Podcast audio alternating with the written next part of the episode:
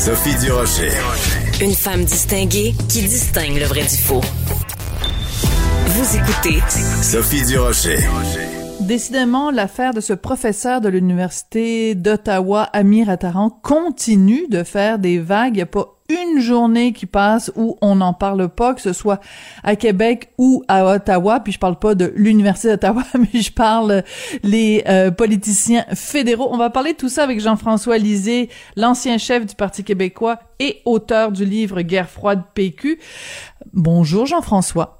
Bonjour Sophie. Jean-François, ton ancienne formation euh, politique, le Parti québécois, euh, Pascal Bérubé, aujourd'hui dépose une motion sans préavis euh, qui va comme suit que l'Assemblée nationale souligne que les contribuables québécois financent par le biais du programme d'aide financière aux études une partie des activités de l'Université d'Ottawa, qui a environ 500, 5500 étudiants québécois qui y étudient, et qu'elle dénonce les fréquentes attaques haineuses, discriminatoires et francophobes dont fait régulièrement l'objet la nation québécoise au sein du Canada. Euh, si tu étais euh, encore au PQ, c'est le genre de motion que, que tu demanderais de déposer, Jean-François? Ah, très certainement, très certainement, parce que euh, le problème avec avec cette affaire en particulier, c'est vrai que ça pose ça pose tout l'enjeu de la liberté d'expression, mais on sait que et, et, surtout, bon, on peut le prendre de différents angles. Euh, d'abord, c'est sûr qu'il euh, y a un problème euh, d'impact sur la réputation de l'Université d'Ottawa.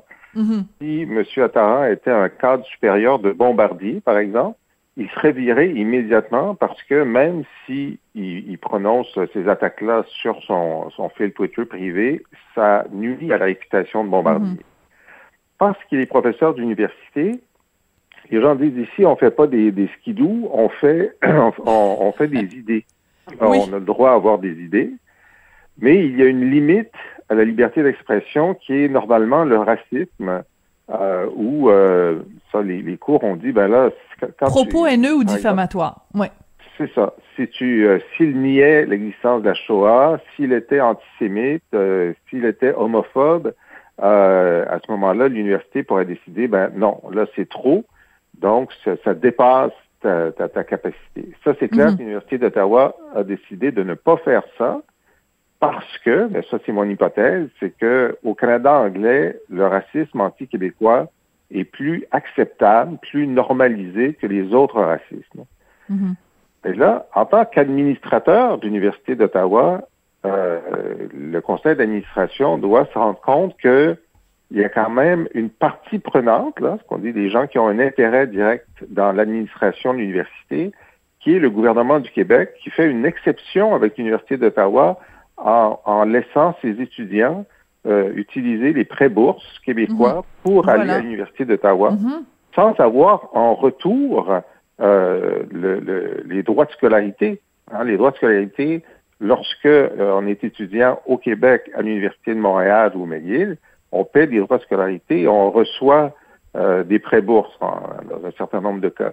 Mais dans le cas de l'Université d'Ottawa, ben c'est unilatéral. Il n'y a, pas le retour.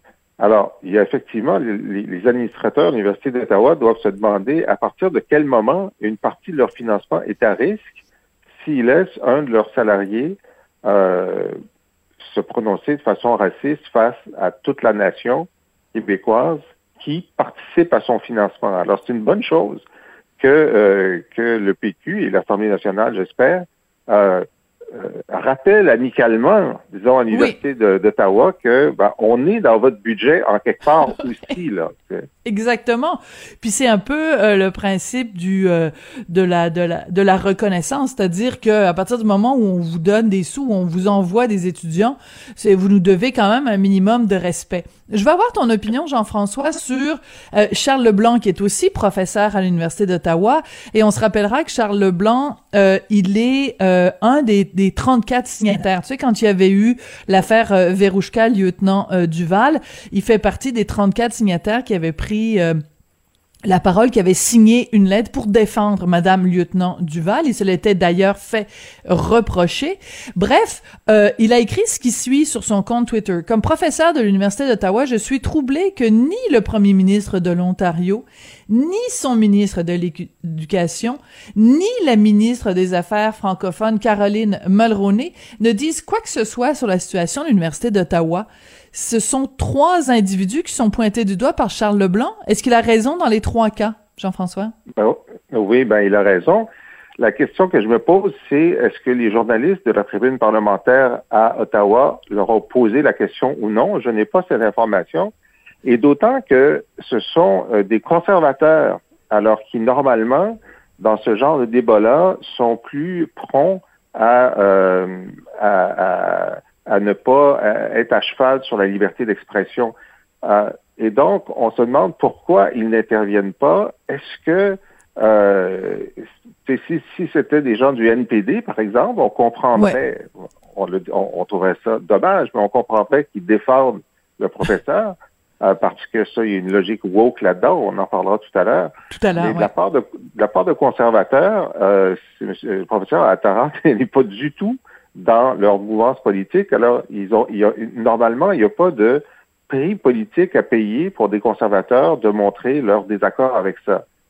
La seule autre hypothèse, c'est celle que j'ai évoquée tout à l'heure, que bah, il y a un courant de pensée au Canada anglais qui, euh, qui, qui, tient pour acquis que dénoncer les Québécois comme, comme xénophobes, c'est normal. C'est normal et ils voient pas. D'ailleurs, euh, on, on, voit rien dans la presse anglophone non plus de dénonciation là-dessus. Mm-hmm. C'est assez intéressant de voir cette, cette réserve-là ils n'ont pas l'air à penser qu'il se passe quelque chose de répréhensible avec ces attaques. Oui. C'est assez, c'est assez surprenant en effet.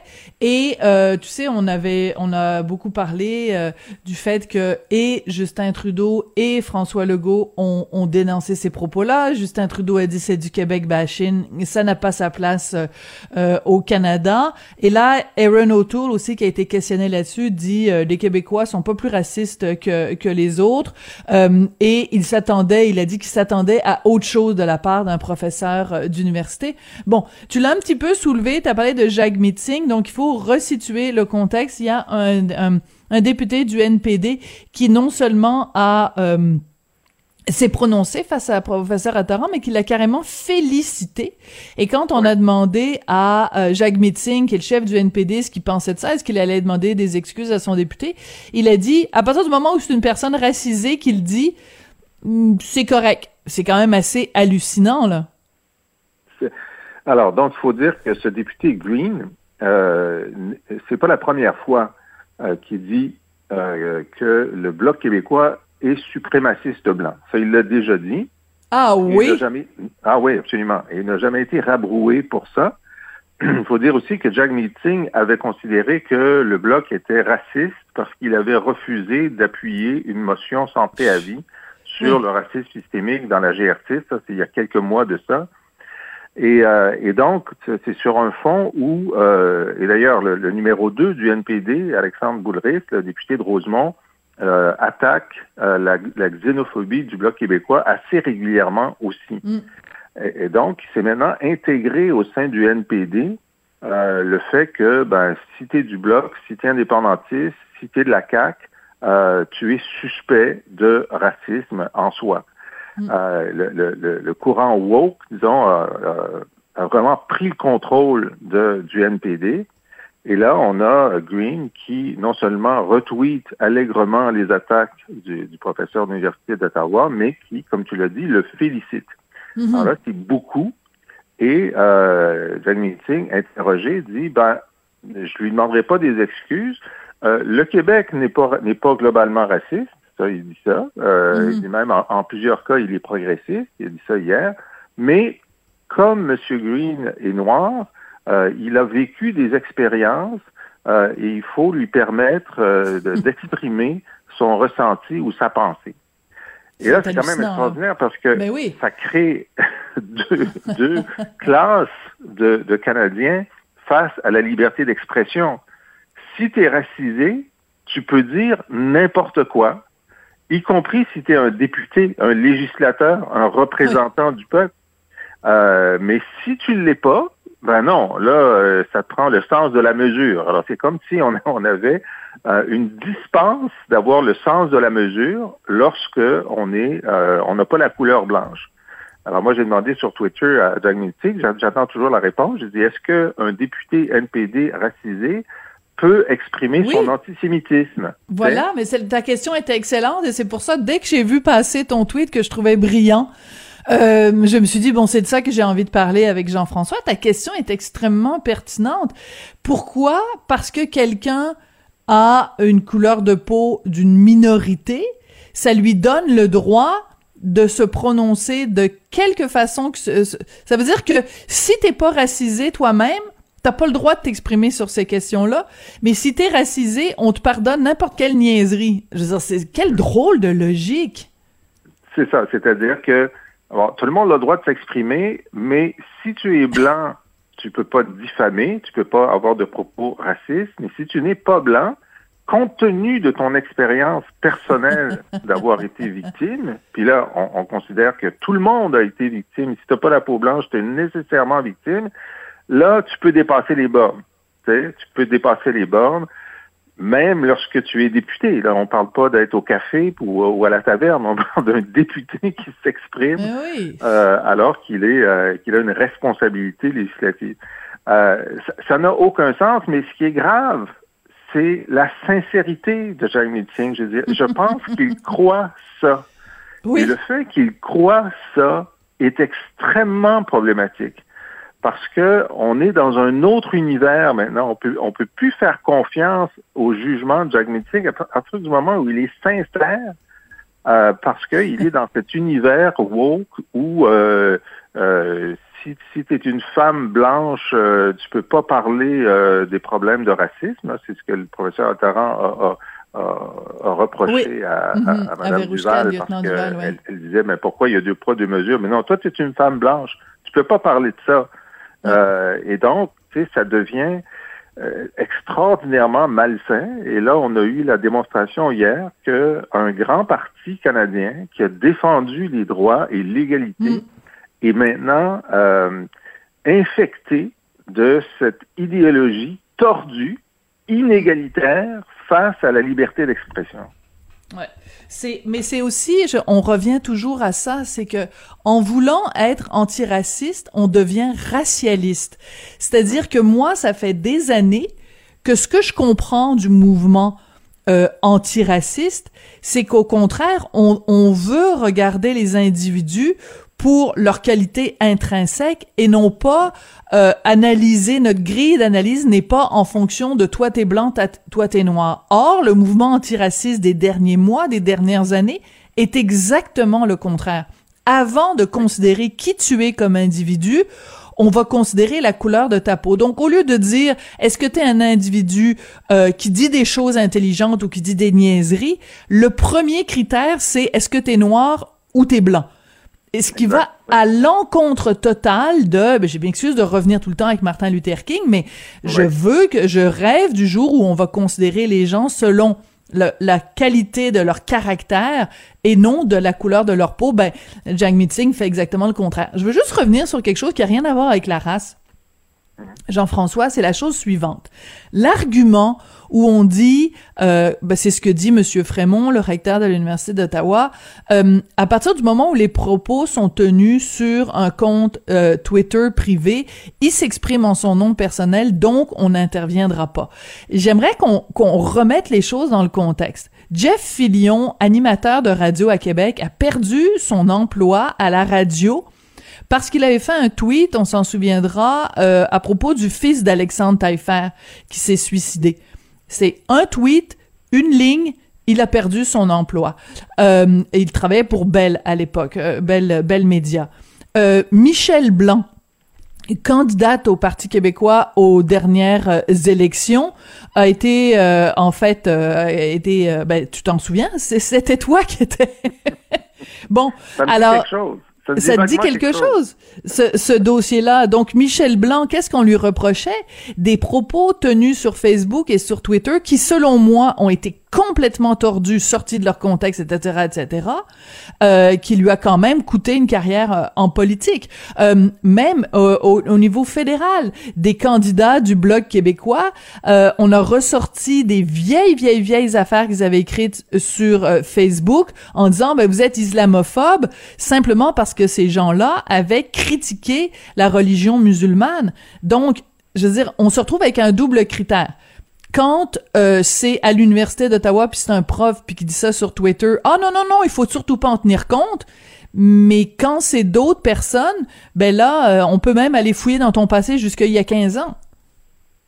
Oui, moi je ferais quand même des distinctions. D'abord, effectivement, euh, les gens qui se présentent en politique vont avoir leur déclaration, publique ou privée, mis, mis au jour. Il va y avoir un débat là-dessus.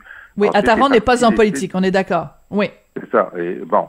Ensuite, dans le cas de Jeff Fillion, euh, ben, effectivement, lui, il est, un employé d'une entreprise privée, une entreprise de communication, mais une entreprise privée euh, où le, le, le, patron peut décider que là, tu nuis à notre réputation, donc je te vire.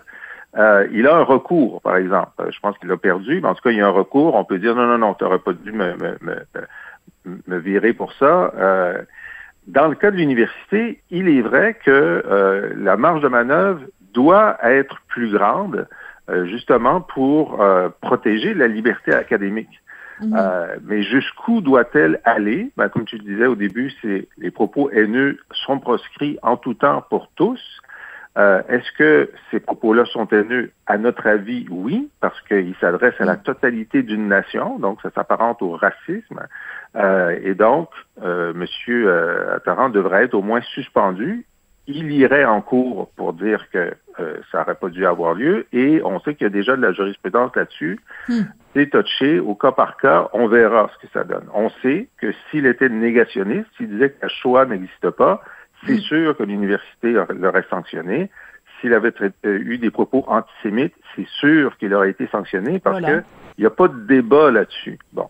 Et donc, dans son cas, à lui, euh, il est clair que là, l'Université d'Ottawa avait les instruments nécessaires pour le faire, décide de ne pas le faire, et c'est mm. ce qui fait que cette controverse, euh, elle est très moderne, en ce sens qu'elle elle est liée au fait que, au nom de l'antiracisme et de l'antiracisme noir, euh, on se permet dans le milieu académique des choses qui ne seraient pas permises dans le reste euh, du débat public. Tu as tout à fait raison. Et Jean-François, on va se quitter là-dessus. Mais euh, euh, quand il y a ce genre de situation-là, moi, je pense que c'est toujours intéressant de remplacer un mot par un autre.